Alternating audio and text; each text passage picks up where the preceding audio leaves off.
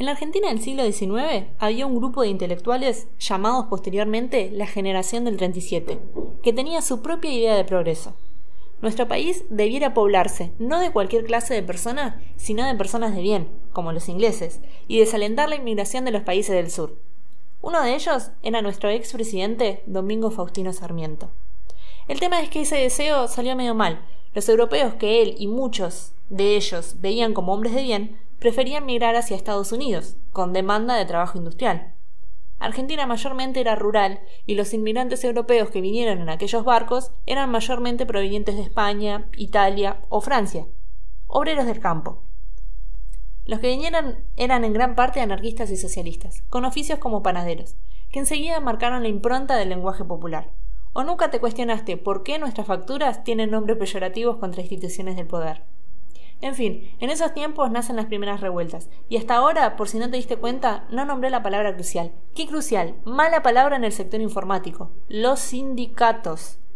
He sabido que dentro del sector informático sindicatos son pocos, pero mucho menos los trabajos se manejan bajo esa manera. Es que ¿cómo negocian los salarios? Uno a uno. Existe en el área, según cada empresa, una banda salarial que varía de acuerdo, según, en teoría, del escalafón de seniority de cada una que no tiene nada que ver una empresa con la otra, cada una tiene su propia regla, y puede ser senior en una como semi-senior en otra, bajo estándares que diga qué hace a uno tal o cual profesional según el crack de turno de cada lugar. Es decir, es un poco arbitrario.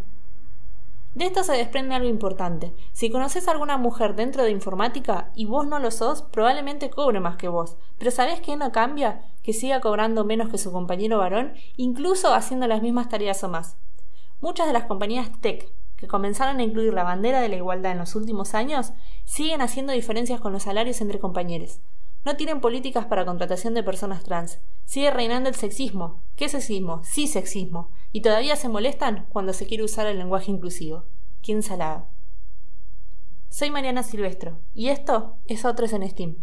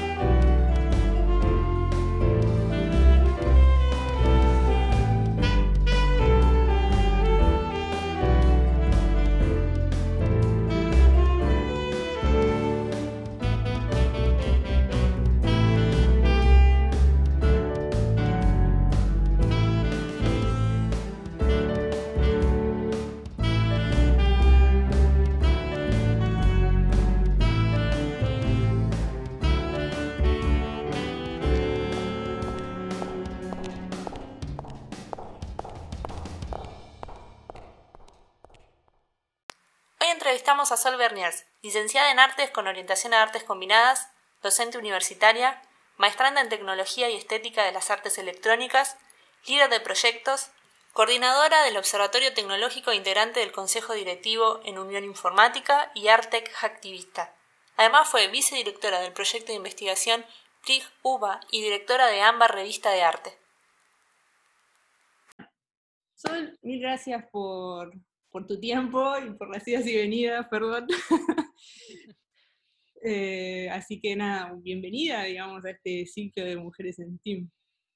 Gracias, gracias Mariana por hacer este trabajo, por invitarnos y convocarnos a todas y generar este espacio de, difusión y de diálogo también sobre diferentes experiencias, porque en base de las experiencias es que podemos transmitir eh, nuestros recorridos o ideas y generar motivación también en otras compañeras. Así que felices, ya estuve ahí pifiando las entrevistas anteriores, este, así que maravilloso ese laburo porque la documentación también es importante, ¿no? Documentar, ¿no? ¿Qué tema? Documentar. A full, a full. Así que contenta de estar acá y, poder apoyar. Uh, ¿Cuándo naciste? ¿Y dónde? Em, nací en el 86, este, así que ahí eh, hace bastante, un poquito más de, las chicas jóvenes de tecnología, este, y nací en Lomas de Zamora, pero al poquito tiempo me vine para Avellaneda, así que yo siento que gran parte mía es de, acá de Avellaneda, obviamente con Urbano Sur. Mira de así que te digo, cuenta del espacio para todos. ¿Y, cómo era tu, seno familiar? Mi familia es bastante chica, o sea, yo tengo obviamente mis abuelas, mis abuelos. Em, mi, familia es, mi vieja es eh, antropóloga, este, ella se especializó en lo que es antropología e internet y siguió con esa línea de investigación. Mi hermano, que es diseñador industrial, este, así que bueno, ahí estábamos también con, la idea de construir y desarmar cosas y encontrar cómo crear nuevos, mundos. Este, y bueno, después tengo primos, mis tías, este, y bueno, familias, ¿no? ¿Citas como influencias, eh, tu mamá, tu, hermana? Este, sí, yo creo que los tres somos bastante, tenemos bastante similar algunas ideas con respecto de cómo construir cosas o desarrollar eh, temas, o sea, de cómo pensar la profesión en sí mismo. Los, tres investigamos, eh, hacemos como búsquedas y también tenemos mucha conciencia del impacto social de lo que producimos, ¿no? Tanto en diseño industrial, en antropología, o sea, hay una cuestión de formarse profesionalmente de forma constante. ¿No? como una continuidad del estudio. Mi hermano, por ejemplo, aparte de, su carrera principal, tiene otras carreras. Este, mi, madre también atravesó por diferentes carreras, este, ya sea de psicopedagogía, tiene conocimientos de periodismo, estuvo trabajando en el ámbito de periodismo en un momento. Eh, bueno, yo particularmente estoy como en e, esa mezcla entre arte y tecnología, si bien me han interesado muchísimas cosas a lo largo de, de, mi vida, desde el baile a la producción de textiles, em, no sé, no, no, vamos a entrar en eso porque tenemos para largo, pero este, tenemos unas trayectorias y formaciones bastante diversas, ¿no? He tenido un abuelo que era médico em, y otro abuelo que era eh, un trabajador de oficio, de la parte metalúrgica, ¿no? Entonces también, y mis abuelas, que mi abuela que también mucha línea de, producción de cosas, de moldería, ¿no? Sastrería. Entonces, bueno, tenemos como diferentes conocimientos ahí pululando por, por el seno familiar. O sea, que como que está, digamos, la investigación, o sea, yo te escucho ahí, me pongo un poco, un poco más de atrás y digo, bueno, investigación, eh, lo social, lo de construir y diseñar, aparece lo artístico, aparece lo mental, me imagino algo obreril, Sí, desde ya, bueno, acá en casa tenemos tornos, o sea, yo, tenemos un conocimiento, creo que nuestro acercamiento a lo que es lo científico, ¿no? Parte de entender de que también el oficio en sí mismo y la parte técnica es un conocimiento que es importante. Entonces tenemos como esa mezcla entre académica y reconocimiento del oficio y del do it yourself, digamos, este, bastante mezclado y yo creo que en la familia, si, si lo pensás a nivel general, tiene, tiene como esas diferentes influencias, digamos, ¿no? Em, Después, bueno, otras referencias científicas, este, tengo amigos eh, y amigas en biología o más tirando hacia la parte eh, matemática. Entonces, bueno, también una entra en contacto con esos conocimientos, si bien obviamente la parte más biológica no es mi, no es mi fuerte, este, ni, tampoco tanto matemática, pero los métodos de investigación o de acercamiento y de compartir el conocimiento los compartimos. Y ahí es, está bueno ese apoyo y esa red que se genera también con gente que vas conociendo dentro del ámbito, ¿no? Este, incluso, por ejemplo, en GOSH, eh, que es eh, Open Science Hardware, que es una comunidad en la que participo, y el año pasado estuve en una residencia de Brasil, también tenemos varios contactos con, otras compañeras y compañeros, este, también a nivel regional, sobre cómo pensar la ciencia y el conocimiento abierto. Así que también hay, como varios nodos de, conexión. Hay, bastante, hay bastante. ¿Y, y, cómo, cómo, empezaste a construir, digamos, esta carrera? O sea, ¿qué es lo que estudiaste en la secundaria? ¿Tuviste algo de las artes, algo técnico, algo nada que ver? Bien. Bueno, la, la, secundaria fue genial porque en realidad mi secundario es bachiller mercantil, o sea, súper contador. Aprendí a hacer tipo, eh, los trabajos de oficina, de, gestionar una empresa. Em, y sucedió que en el secundario, yo hacía, bailaba mucho. En ese momento estuve en ballets, eh, entrenaba casi cuatro de veces a la semana, cinco veces a la semana, contemporáneo sobre todo, y folclore. Y resulta que mi colegio lanzó una competencia de hacer la página web del colegio. Esto sería el año 2000, 2001. Y dije, bueno, voy a participar. Porque tenía cierto conocimiento, tenía las máquinas en casa, en casa siempre hubo bastantes computadoras, por suerte. Y participo, presento una, una propuesta. Gano y con eso me financiaban dos años de pagarme un curso. Y cualquiera diría, bueno, genial, computación, presentaste la página web, lo que vas a pedir es computación. No, yo fui a unas clases de contemporáneo, no rojas, lo que quería era bailar. Entonces, mientras estaba ahí en, la formación, digamos, comercial mercantil, también hacía la parte artística y tenía medio como hobby la parte tecnológica. Eh, finalmente lo que terminé decidiendo cuando ya llegaba el, cierre del colegio secundario, las, las, artes. O sea, me gusta mucho el aspecto creativo de las artes y poder decir otras cosas con otros métodos eh, y también la posibilidad de potencialidad creadora, ¿no? Y bueno, me anoté en la licenciatura de artes de UBA, yo siempre pensando mucho en, danza y en performance. Obviamente es re teórica la de la UBA. no, no, es como una, que una sí tiene eh, más materias eh, prácticas, ¿no? Obviamente tiene la parte teórica, pero mucho, mucho enfoque en lo práctico por cómo es la conformación de la universidad en sí. Este, y Artes UBA, que es en Puan, en Filosofía y Letras, eh, tiene otra impronta más eh, de análisis crítico, de, este, de, estéticas, de formación de, pensamiento teórico. Bueno, llegué ahí yo pensando que iba a ser arte de danza, después de haber, obviamente también, uno piensa si hace la carrera a nivel formación universitaria o si la hace también dentro, sobre todo cuando bailas, eh, si la haces en un ballet o llevando algún este, tipo más de, aspecto práctico. Yo audicioné para varios ballets, audicioné, por ejemplo, para el Colón, para la parte de contemporáneo, em, y cuando me estaban diciendo los tiempos que uno tenía que dedicar a nivel físico de entrenamiento, era muchísimo, y no había, no había un, un tiempo suficiente para poder formarte a nivel universitario. Y eso era muy importante para mí porque tengo una familia, o sea, por lado de mi madre, soy segunda generación porque ella es la primera de su familia que se recibe, por el lado de mi padre soy la tercera generación, porque mi abuelo ya había sido este, médico y estuvo en la universidad, creo que hasta fue, se recibió con honores.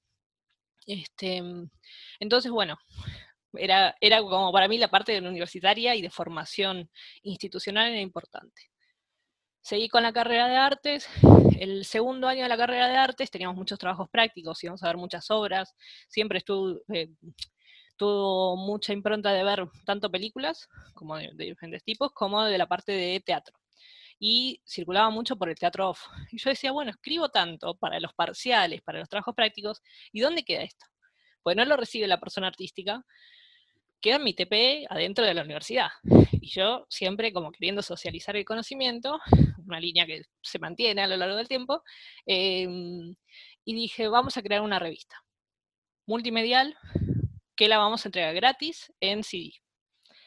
Y en ese momento, ya dicen qué año era, este sería 2004, 2005, eh, empecé a convocar a mis compañeras, a mis compañeros, para publicar en esa revista que entregaba casi mensualmente con un PDF interactivo que yo generaba en la máquina, lo pasaba a los CDs, los imprimía y los repartía en el centro de estudiantes.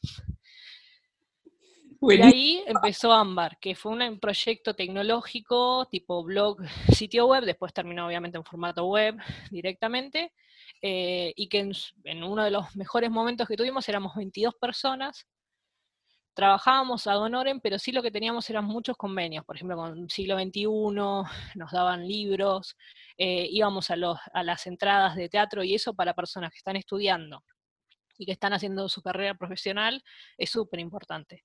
Muchas de nuestras compañeras de las que estuvieron en, este proyecto y que realmente yo siempre las, las menciono y estoy muy alegre de, haber podido compartir ese espacio de producción conjunta, em, lograron después estar en áreas de gestión, ya sea de marketing y gestión, de difusión, de community manager, como que nos sirvió también para explorar ciertos aspectos técnicos de la comunicación digital en conjunto, y bueno, fue por ahí.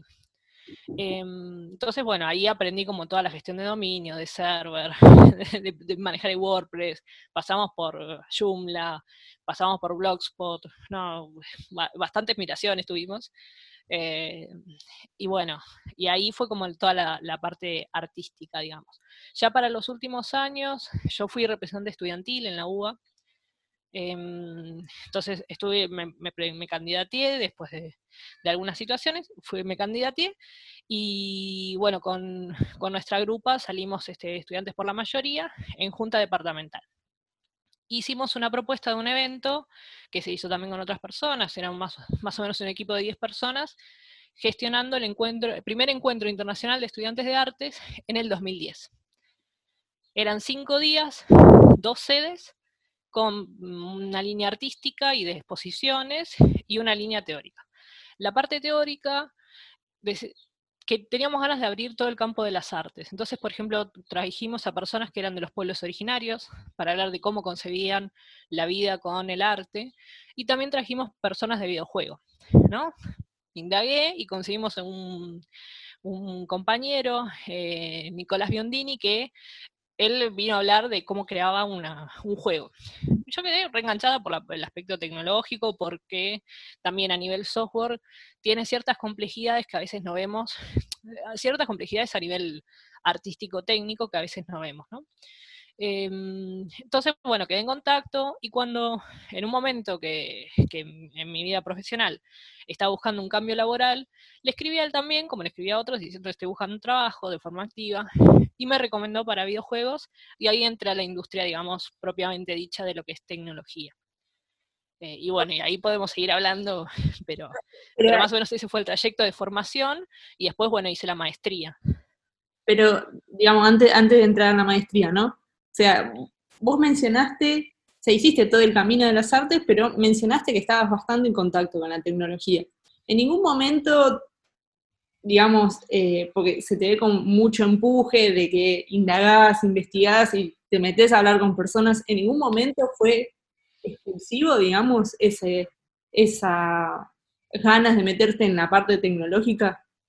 Dijeron, no, pero ¿qué hace una mujer acá o no? Nada que ver. No, yo creo, eh, en arte justamente pasa casi todo lo contrario, tenemos muchas compañeras mujeres, entonces es como cierta dinámica.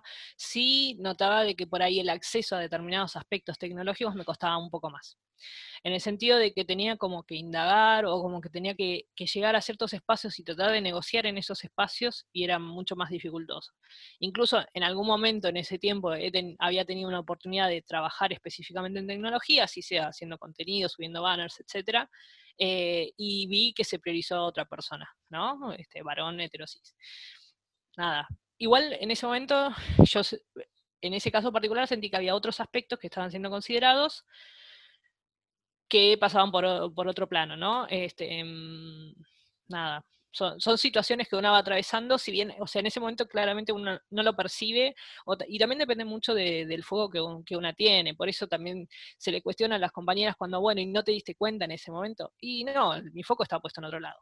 Tal vez ahora, haciendo una retrospectiva, te das cuenta de ciertos aspectos o de ciertas eh, intenciones o situaciones que se dan, este, y, es, y es importante reverlas, pero no detenernos ahí, sino como continuar y pensar qué es lo que quisiéramos ahora.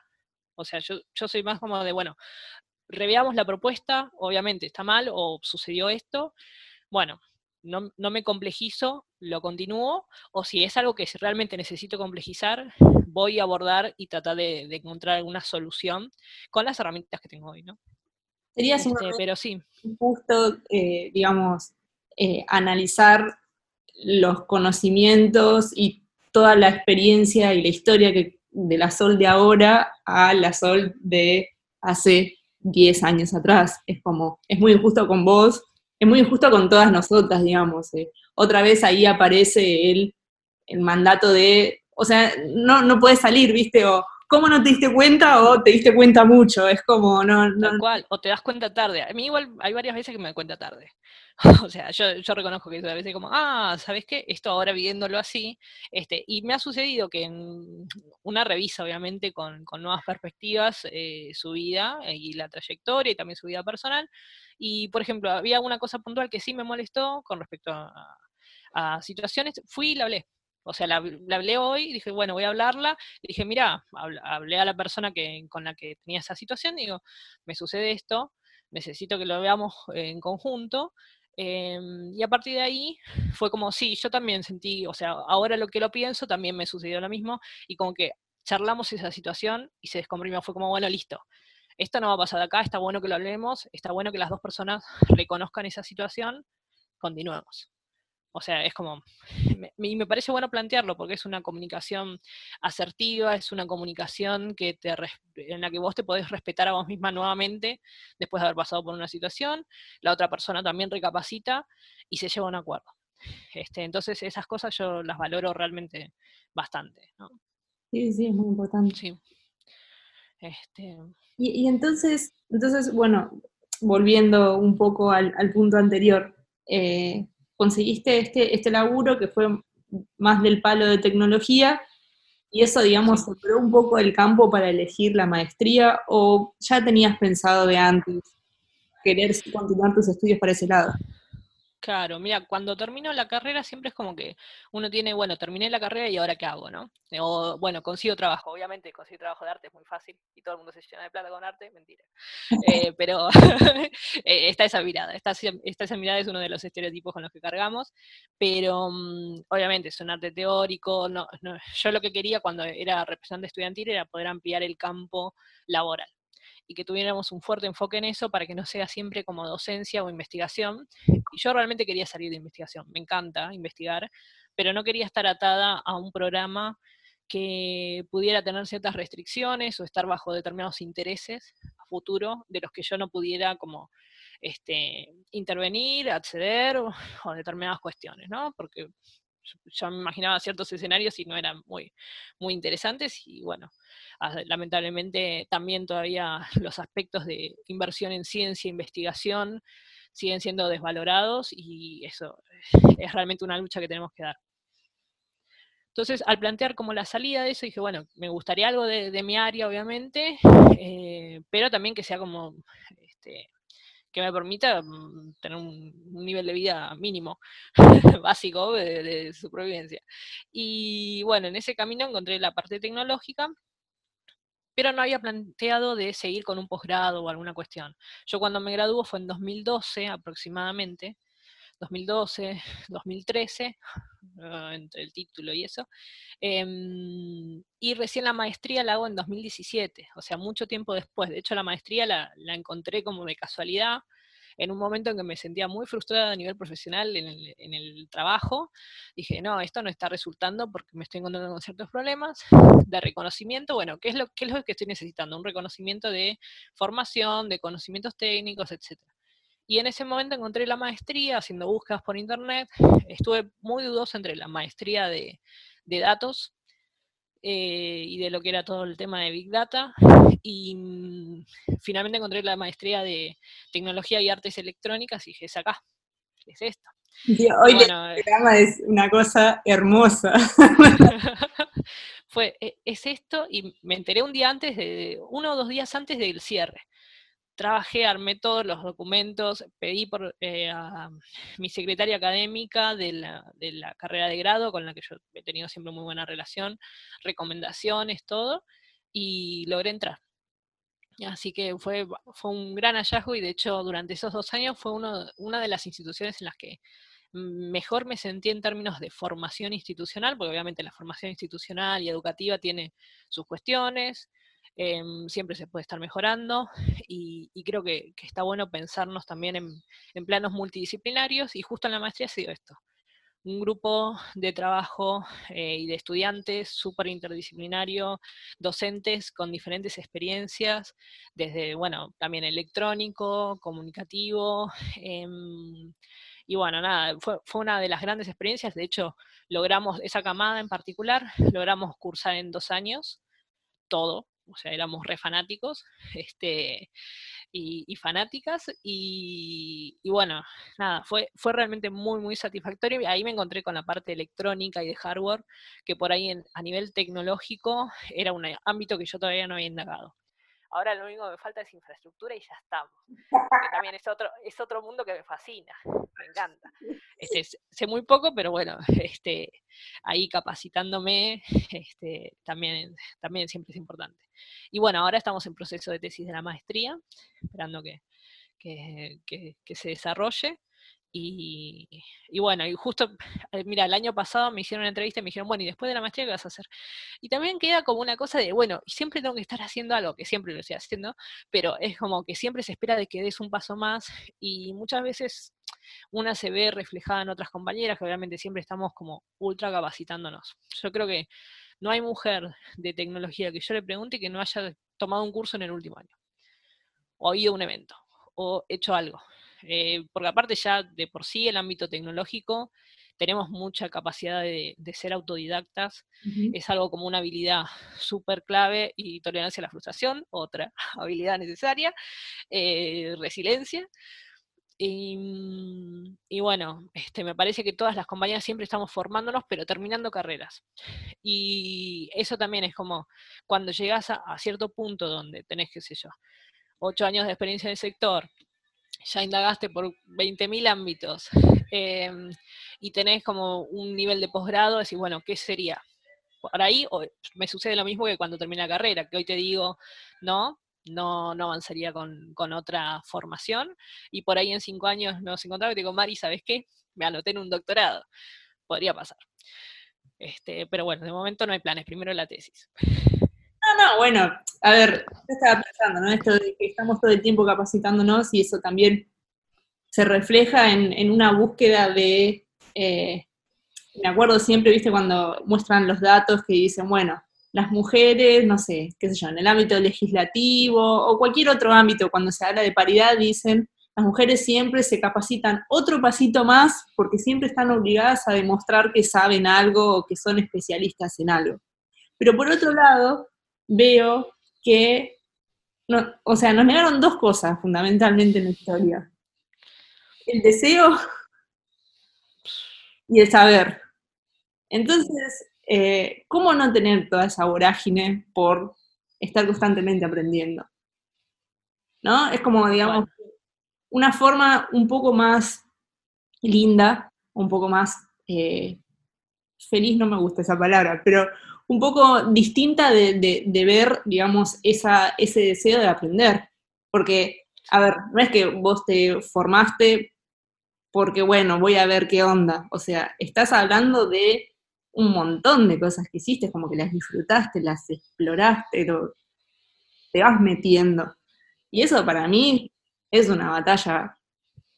Sí, que, está ganada siendo mujer, digamos.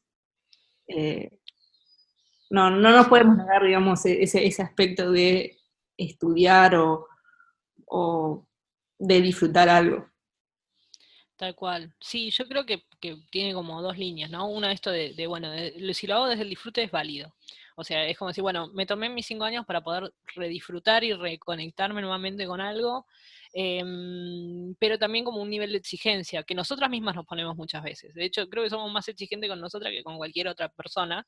Eh, y, bueno, obviamente eso genera situaciones, a veces disfrutables, a veces no, porque obviamente una vez el trabajo realizado y, y lo que una va, cómo va creciendo y es maravilloso. O sea, yo creo que es genial. Yo miro en retrospectiva, no digo los ocho años, pero mi, o sea, todo el último tiempo que he trabajado, digo, wow, o sea, me vuela la cabeza de poder haber aprendido y, haber tenido este, ciertos privilegios que ahora trato obviamente con la docencia también de, compartir y de generar que otras personas este, eh, se acerquen a otros espacios, también desde la militancia y el activismo.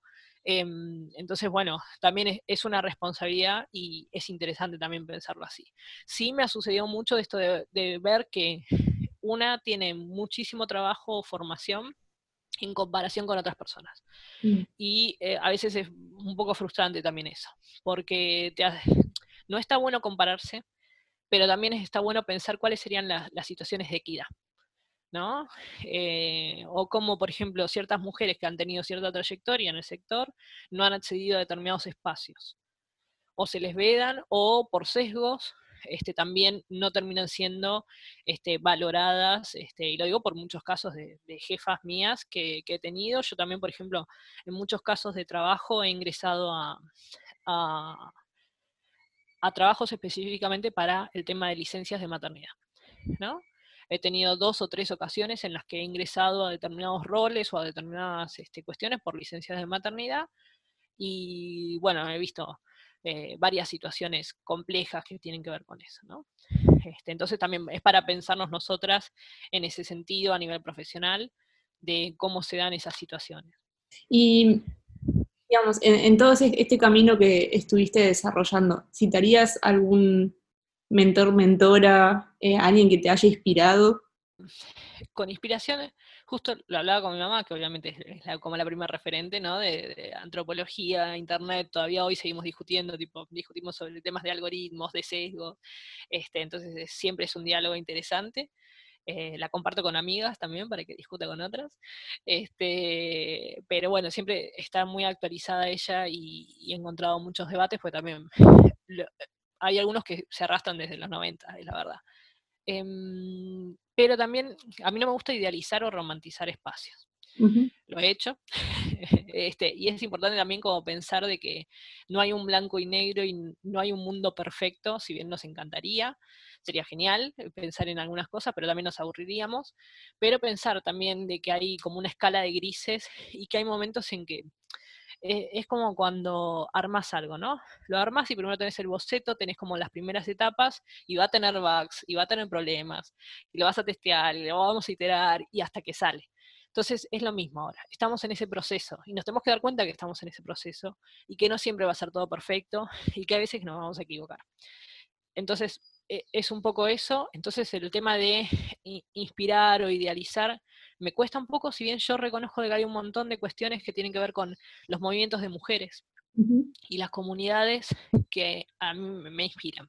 Yo siempre que voy a una marcha se me eriza la piel, o sea, realmente es como que me pasa mucho por el cuerpo, probablemente por el tema de, bailar y por altos niveles de empatía que, a veces destrozan, pero mm, hay mucha cuestión con el colectivo en general que me conmueve. Eh, también tengo, por ejemplo, referentes, este, sobre todo del último tiempo de la maestría, de mujeres que son súper trabajadoras, eh, que, se dedican, vos las ves con sus placas de, electrónica todos los días, y yo digo, wow, ¿cómo hace? ¿Viste? Entonces, eh, a mí esos niveles me, generan mucha admiración, o compañeras que, por ejemplo, hacen gestión de los nodos de tecnología que te mencionaba antes, Em, entonces, bueno, reconozco muchas mujeres que solo por su día a día ya me inspiran. Decir, bueno, estás bancando acá este espacio. O incluso mujeres que están en unos lugares que son muy complejos y que son ingratos, ¿no? Este, en el sentido de que poder dar la lucha o decir determinadas cosas, no siempre eh, tenemos el, el, camino, no tenemos el camino allanado no tenemos el camino allanado y alguna lo tienen que ocupar en algún momento y por ahí las primeras que lo ocupan o las primeras que están en esos espacios eh, reciben poco apoyo. Y sé que es un problema para algunas de, esas compañeras, sobre todo ya vienen pasado también por, por roles en la industria trabajé de project manager la mayoría de las veces entonces también el rol de Project Manager tiene sus, sus cuestiones, ¿no? Este, como mando medio. Y después, bueno, también trabajé de gerencia y demás. Entonces hay algunas situaciones que, en las que una se, encuentra a veces eh, en ciertas dinámicas en las que no le gustaría estar y en las que le gustaría romper, pero no siempre se puede. Y por eso, por eso decía el tema de los grises y de formación. Hoy, sin duda, estoy más inspirada por mujeres artistas a nivel latinoamericano que buscan como hackear o encontrar otro tipo de producciones tecnológicas. Em, así que bueno, estoy bastante enfocada en eso y seguramente me seguiré movilizando por, otras compañeras y demás, pero sin duda los colectivos y comunidades y los movimientos de mujeres que, que reclaman desde sus tierras hasta sus hijos, hasta la educación, eh, creo que, es todo, ¿no? Este, esos son los que más me conmueven porque muestran una unidad. Y hablando de, bueno, de, reclamar espacios, de, voces, de, luchas, de distintas luchas, esa parte de la informática, cosa que es bastante tabú, es, tabú directamente. Es tabú, en, informática. Eh, primero por, ignorancia, después porque el, conglomerado de informática es muy particular al, respecto a otros, otros sectores de, trabajo. ¿Cómo llegaste ahí? ¿Cómo, ¿Por qué es importante habitar esos espacios eh, y qué le falta a informática. Te tenía un millón de preguntas, ¿viste? Sí, y es un tema por el que podría hablar horas. O sea, ya estoy hablando un montón, yo no sé, pero este, y podríamos ahondar en cada uno. Eh, yo estoy haciendo por, como medio por la superficie para, para que nos dé el tiempo para todo. Lo, este, mm, bueno, el sindicato. El sindicato yo me afilio, mi segundo trabajo en tecnología, eh, en el año 2015, así que ya tengo cinco años en el sindicato yo mantuve mi afiliación pasando por las diferentes empresas. Em, ¿Qué es lo que sucedió con el sindicato? ¿Cómo es que lo conozco? Lo conozco en, la segunda empresa en la que trabajo porque había personas delegadas ahí. Entonces digo, ah, mira, acá hay personas delegadas. Éramos 300 personas en la empresa, 70 PMs, la pesadilla de cualquier persona. 70 PMs y después todo, eh, no, me acuerdo exacto la cantidad de personas en QA, en desarrollo, en contenido, pero muchísimas. Em, y bueno, trabajamos ahí.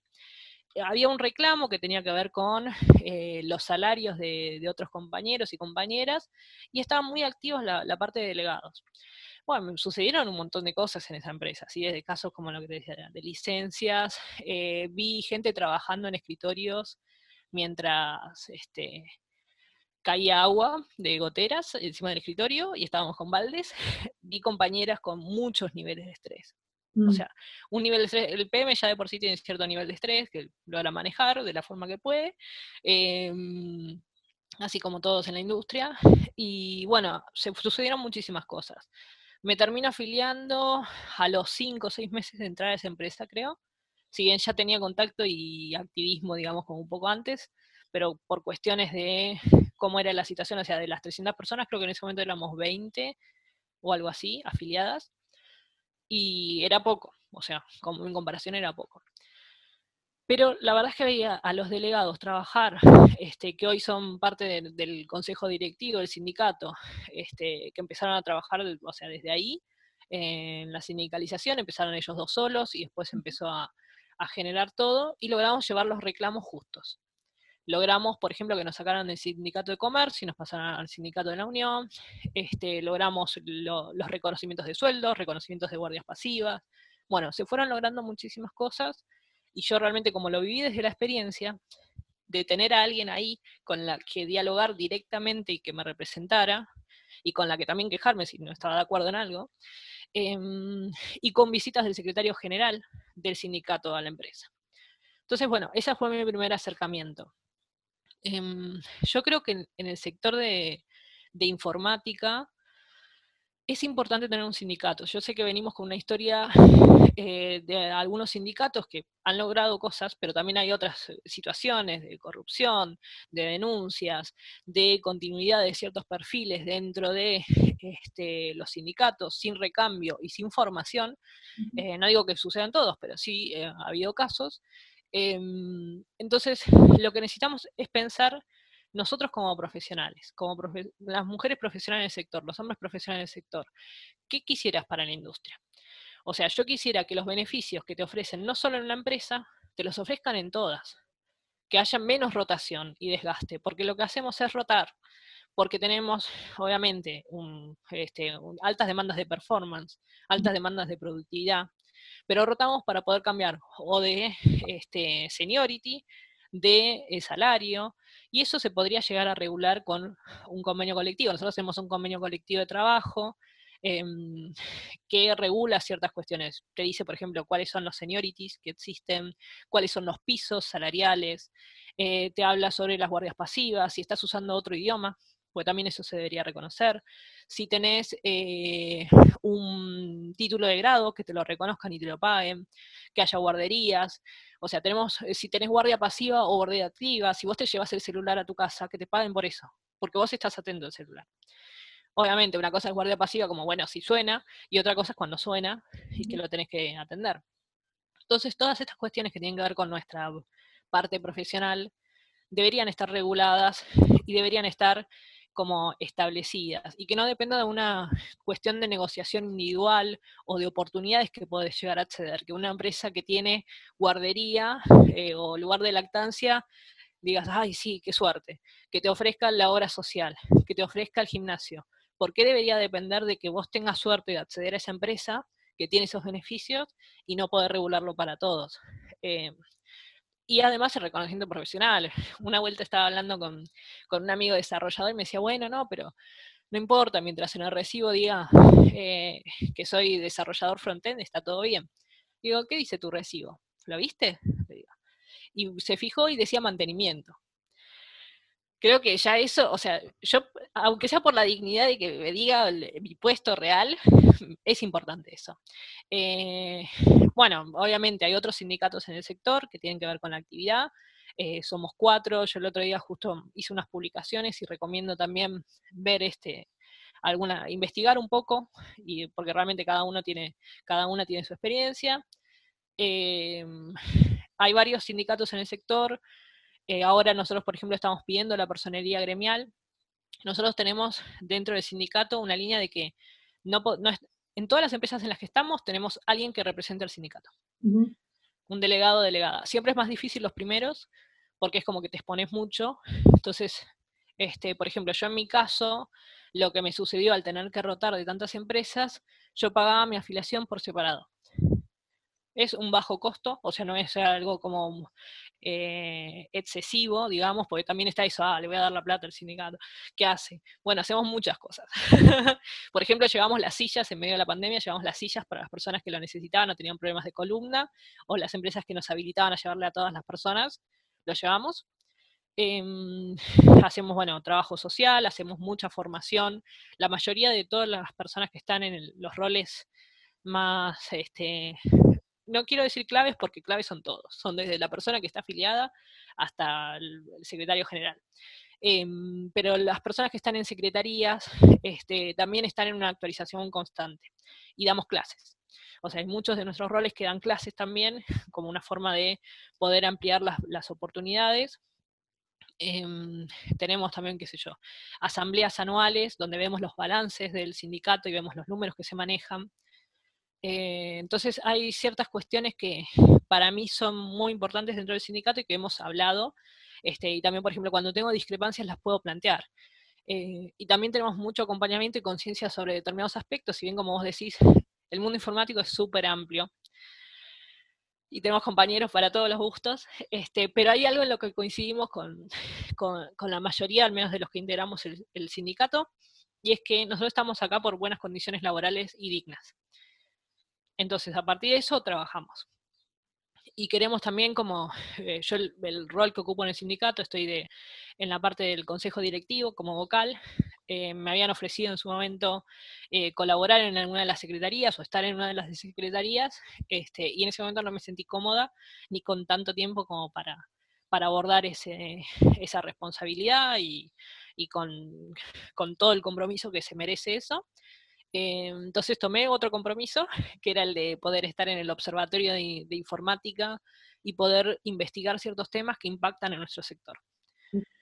Nuevos roles, eh, investigar cuáles son eh, las métricas que necesitamos, cuáles son los siguientes este, campos que se van a abrir. Eh, por ejemplo, hay una estrategia que utilizan las empresas, es por ejemplo cambiar los nombres de los puestos para hacer, simular como que te están aumentando el, puesto, que estás en mejor leadership. El señor ya no parecía demasiado humo. Porque nadie sabe qué hace un semi-senior, ¿no? Para todos es diferente.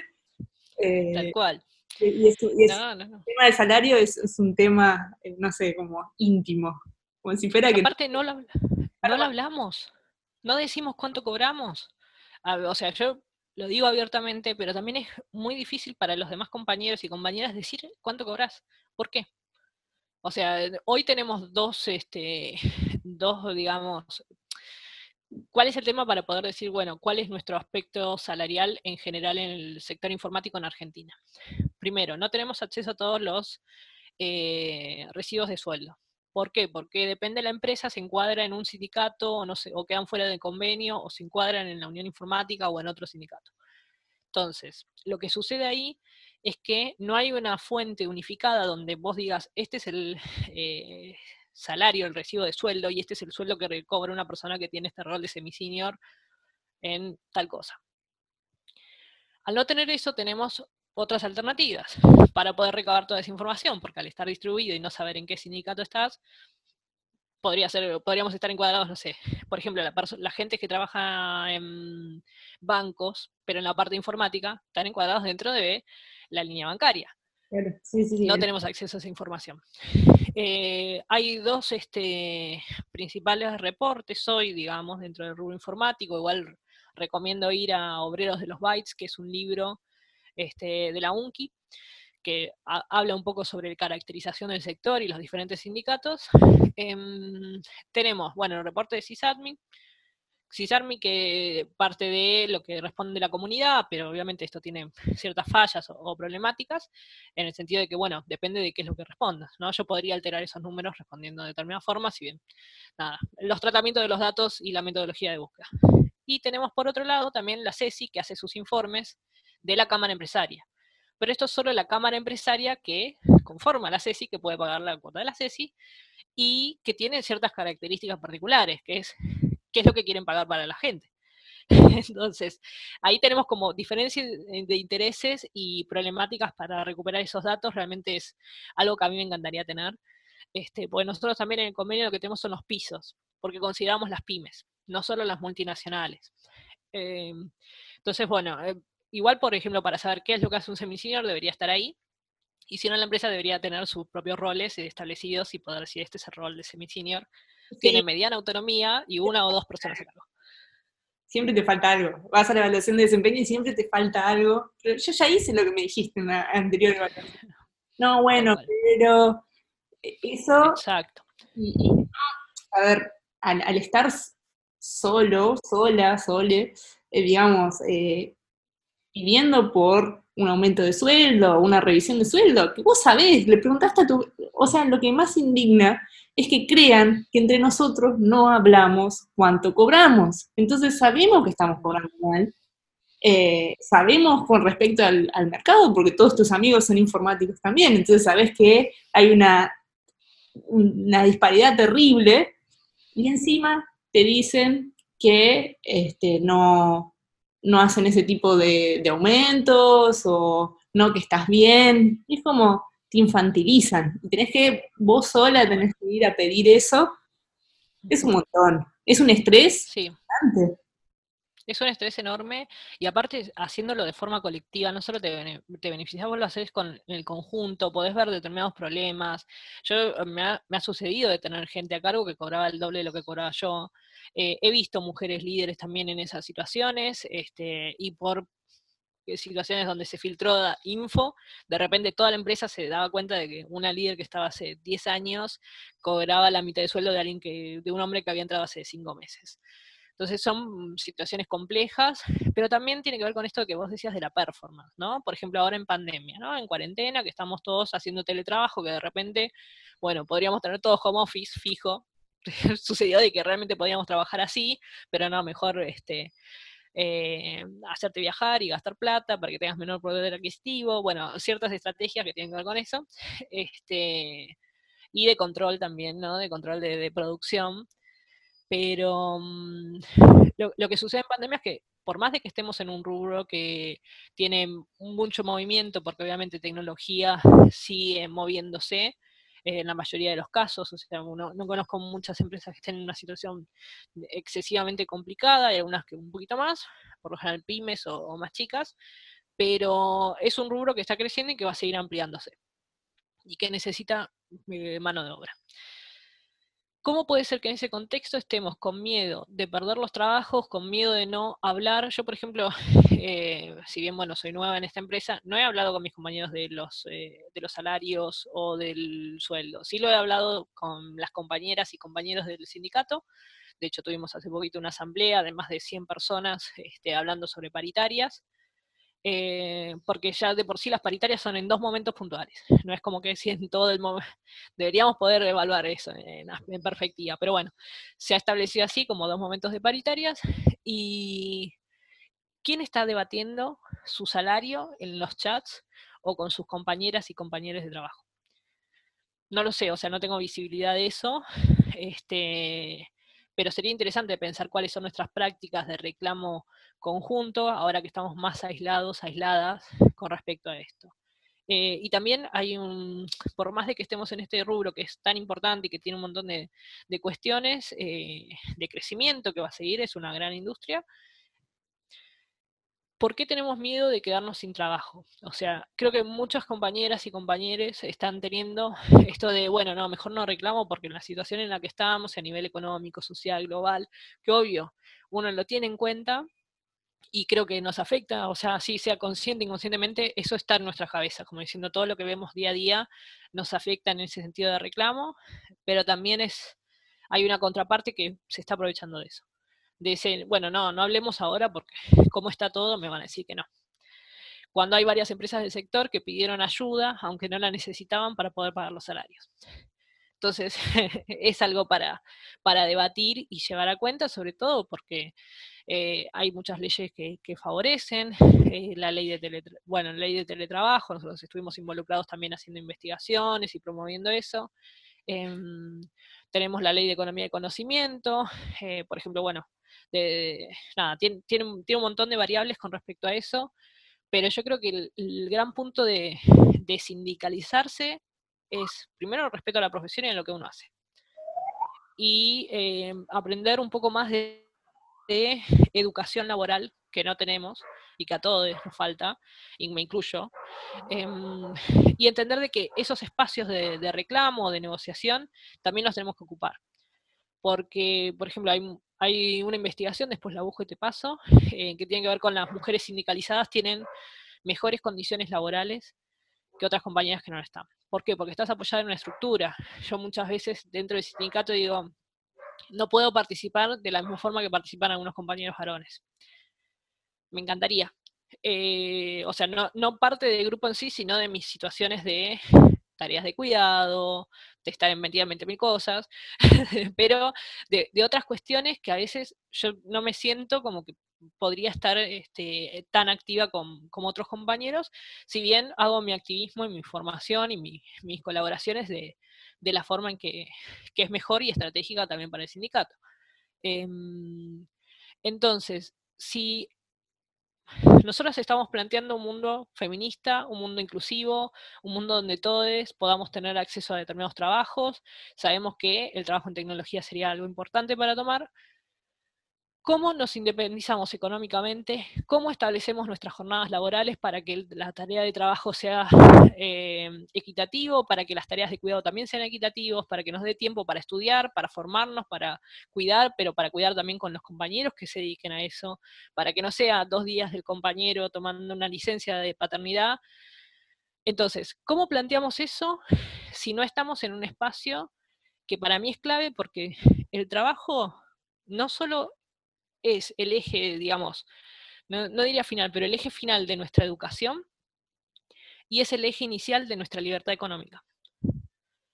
Entonces, en ese conocimiento y en esa independencia económica que necesitamos para poder eh, acceder a determinadas cuestiones, a un bienestar, a una buena calidad de vida, a poder eh, este, no, tener que estar atadas a otras eh, situaciones, me parece que el sindicato es un lugar clave en ese punto. Decir, bueno, si yo quiero construir para el mañana, yo necesito estar eh, en el lugar donde se debate cuáles son nuestras condiciones laborales, cuánto es nuestra jornada. Podríamos perfectamente estar trabajando seis horas y generar trabajo para otro turno que vengan más personas. Ya sé que falta gente en, en la industria. Podríamos generar eso y generar más puestos de trabajo. Pero no, estamos haciendo frilos. Estamos haciendo un montón de otras cuestiones que además nos estresan y no tenemos en cuenta también, por ejemplo, las cuestiones de RT de salud en términos de corporales, visuales, bueno, el símbolo de las de sistemas los anteojos, ¿no? Este, entonces, bueno, hay eh, el túnel carpiano, tenemos, tenemos un montón de, cuestiones y que deberíamos también abordar y pensar a, largo plazo. ¿Cuándo se jubila una persona informática? Sabes que yo, la diferencia, ¿no? De, digamos, como el, cambio de eje mi viejo es metalúrgico, y yo me acuerdo que mi viejo está todo el tiempo diciendo, me faltan 15 años, me lo acordaba, viste, me faltan 10 años. Eh, y yo nunca pensé, digamos, en la jubilación. No es que yo tenga 30 años, ¿no? Pero es como que cuando llegue la edad, no creo que haya algo así como tal, como jubilarse. Creo que voy a trabajar todo el tiempo. Tal cual, tal cual. Yo creo que vamos a seguir con cierto trabajo, pero está bueno pensar cuáles serían nuestras condiciones. Yo he visto mucha gente salirse del sector y decir, ya no soy más PM, me pongo una cervecería. Ya no soy más PM, me pongo una venta de kayak, ¿me entendés? O sea, a ese nivel. Entonces también hay, una cuestión de que en estos términos de productividad y de estar cambiando y la tecnología que es propio, o sea, nuestro, ¿qué, es lo que sucede? Nosotros, si nos actualizamos, eh, estamos bien. O sea, es como que, bueno, tenemos que actualizar los dispositivos, nosotros también en conocimiento, pasamos de PHP, Vue.js, Angular, eh, vamos a React, venga, ¿no? Todo vamos cambiando, vamos switchando. Pero también ese switcheo, ese cambio constante, tiene una repercusión de desgaste, ¿no? De cansancio, porque es la frustración que, decíamos, ¿no? Esto de estar iterando todo el tiempo, de estar experimentando, es eh, súper eh, maravilloso cuando te compila y no tira error, pero también tenemos como otros problemas.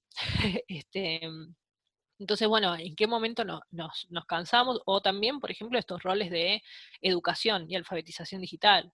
Ahora, por ejemplo, estaba escuchando de que aumentó la cantidad de phishing, o por ejemplo, el, caso de Banco Galicia, que cerró sus cuentas de redes sociales porque la gente caía en compartir sus claves y, bueno, las estafaba.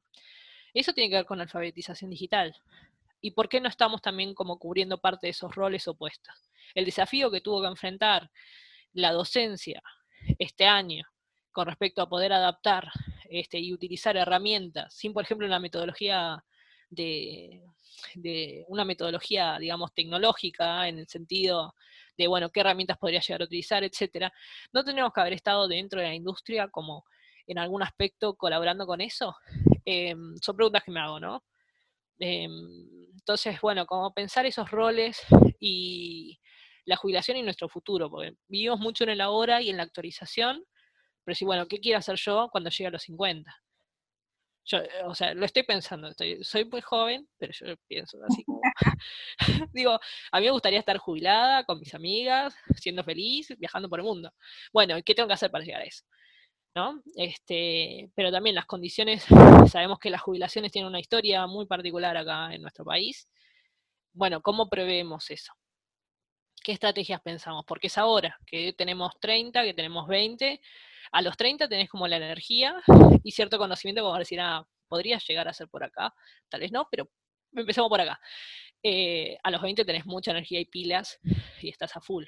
Em, entonces, bueno, pensar esos caminos y qué es lo que queremos a nivel laboral. Eh, yo estoy en el sindicato justamente por eso, ¿no? Para decir, bueno, cuáles son las condiciones laborales que quiero, no solo para mí, sino para las demás personas y cómo quiero que se construya la industria. Em, y en ese sentido, tanto los aspectos de eh, la, parte de desarrollo social del sindicato, la parte de formación, eh, la parte de poder hacer un reclamo interno y también trabajarlo. Por ejemplo, he tenido muchísimas experiencias dentro del sindicato que me reafirman el poder estar ahí y continuar apoyando.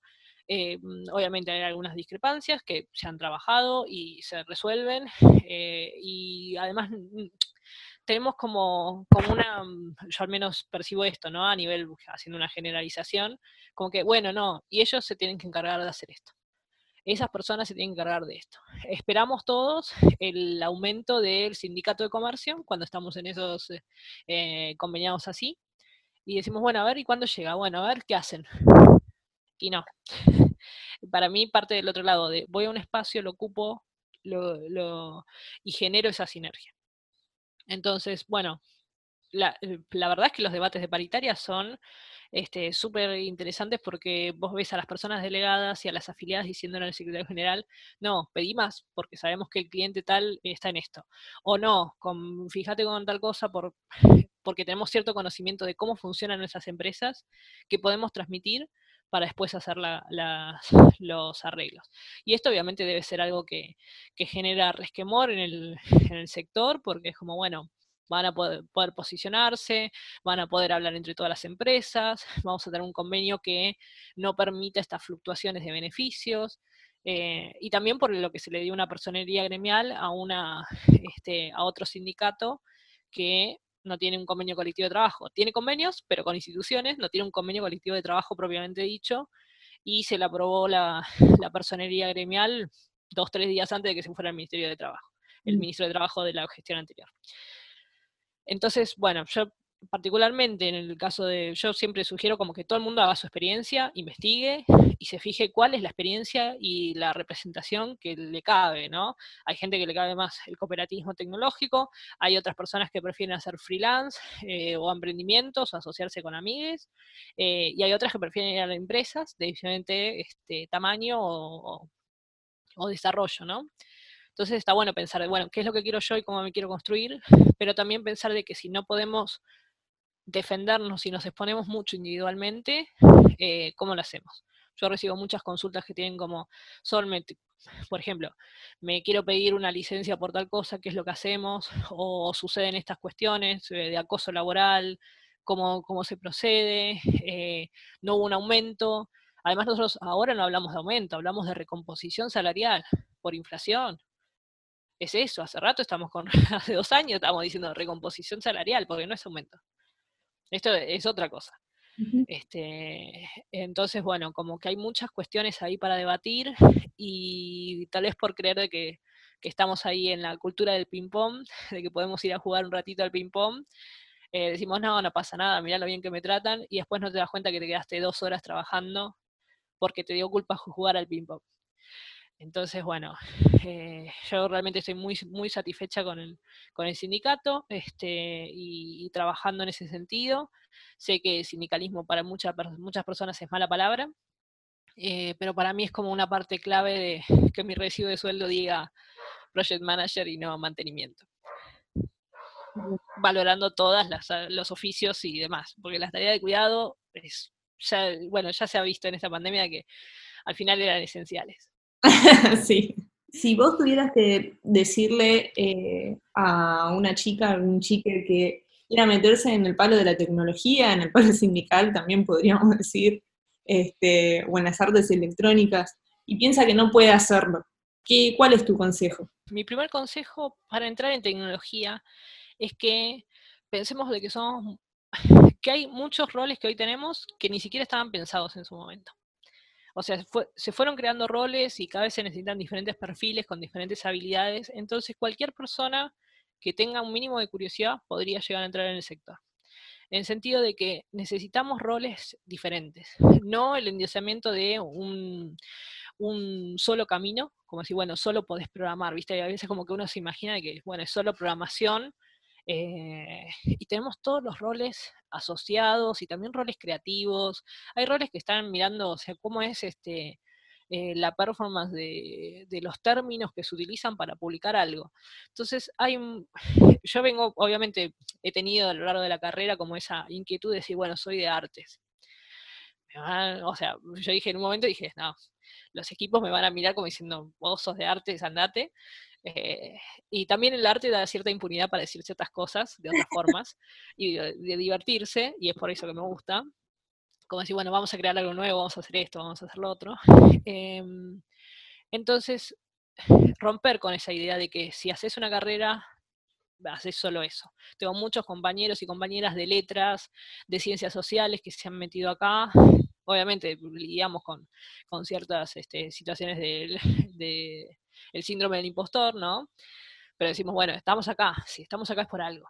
Entonces, me gustaría que cualquier persona que, esté hoy formándose en secundario, en universitario, entienda de que el sector tecnológico está abierto a diferentes perfiles que puedan ser críticos, analíticos, que piensen qué es lo que están utilizando. Yo, por ejemplo, en la cátedra en la que doy clases en la UP, eh, siempre les digo, tienen libertad de herramienta puedo usar cualquier herramienta. Obviamente, milito la parte de software libre, pero también entiendo que en términos de poder conseguir trabajo a nivel laboral, van a necesitar, por ejemplo, usar herramientas privativas.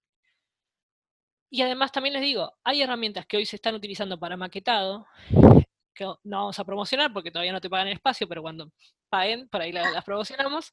Este, hay herramientas que hoy se utilizan para acercar los eh, lenguajes de diseño con respecto a los de programación, que no existían cuando yo empezaba eh, en, el sector. No existían en 2015, no existían en 2014. Entonces, esto va a cambiar. Lo que necesitamos es una habilidad de adaptación, de ser curiosos, de pensar alternativas y con eso ir formándonos. Este, entonces eh, es eso, que no se queden con que una sola carrera es la que les define el, el futuro profesional. Uno es, una es lo que quiere construir y lo que puede también, porque bueno, el acceso obviamente repercute mucho y es en lo que estamos trabajando todas. Eh, estamos generando comunidades y estamos generando nuevas formas. Sin duda tenemos que generar nuevas formas de producción y de relaciones eh, al interno de, las empresas y del sector y de la industria vamos por ese camino, pero bueno, mientras tanto, eh, está bueno de que sientan esa curiosidad y que se acerquen a las comunidades y que pregunten eh, y que se manden, ¿no? Como decir, bueno, a ver, em, en uno de los trabajos prácticos que, desarrollaban también mis estudiantes, estaban haciendo sitios web. Y hagan un sitio web de lo que no van a hacer en la industria. No sé, de mitología latinoamericana, de difusión de temas que no sepamos. Y bueno, y estábamos mirando Behance en clase Digo, ¿qué ilustración te gusta? Sobre esta mitología. Tal, una persona en Rusia, que era peruano, un ilustrador, estaba en Rusia. Bueno, le vamos a escribir así puedes usar esa imagen y usarla para tu trabajo. No, ¿cómo le vamos a escribir a alguien de hijos? O sea, no. Bueno, le escribimos, le escribimos en clase, nos respondió, y le dejó usar y estaba feliz de que, le estaba, que otra universidad en el otro lado del mundo estaba usando su imagen. Eh, y eso tiene que ver con hacer redes. Y eso tiene que decir, tiene que ver con, el no ya lo tengo. Tengo que construir un sí. Bueno, si no es esta vez, será otra vez. Pero la experiencia que quedó para los estudiantes fue, ah, o sea, tratar de proponer, tratar de conectar con otras personas, tratar de difundir otros temas. Este, finalmente resultó premiado y tuvo una beca después este proyecto, así que creo que fue una experiencia clave y también es algo que, está bueno incentivar.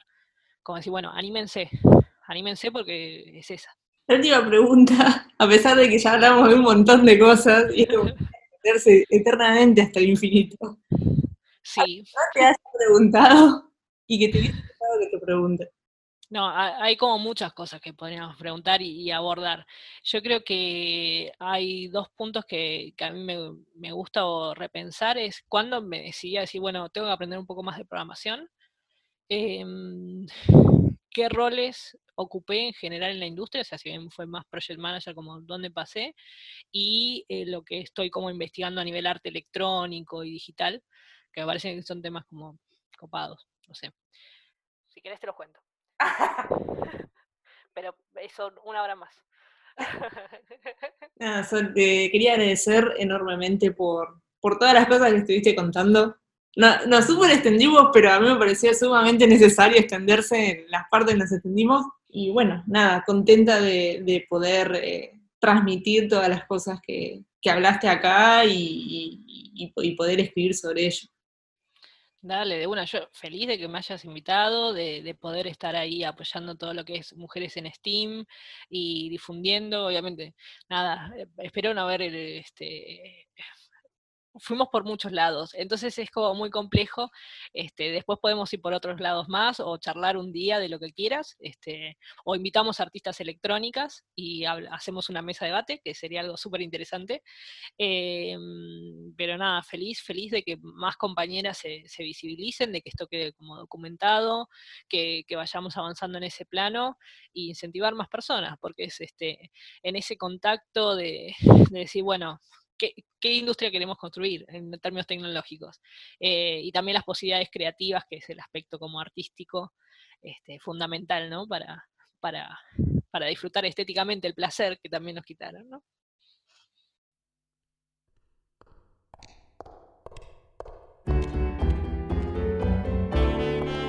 Mujeres en STEAM es un proyecto colectivo de la creación de Mariana Silvestro con apoyo de la comunidad Las de Sistemas.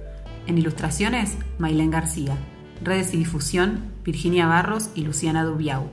El tema musical es de Gabriela de Gregorio y en locución, Débora Arce. Podés seguir las notas completas en Medium, barra Mujeres en Steam y barra las de Sistemas. Las entrevistas completas las puedes ver en YouTube en el canal barra Mariana Silvestro y barra las de Sistemas. Corre la voz, avísale a tus amigues. Nos reencontramos en el próximo episodio.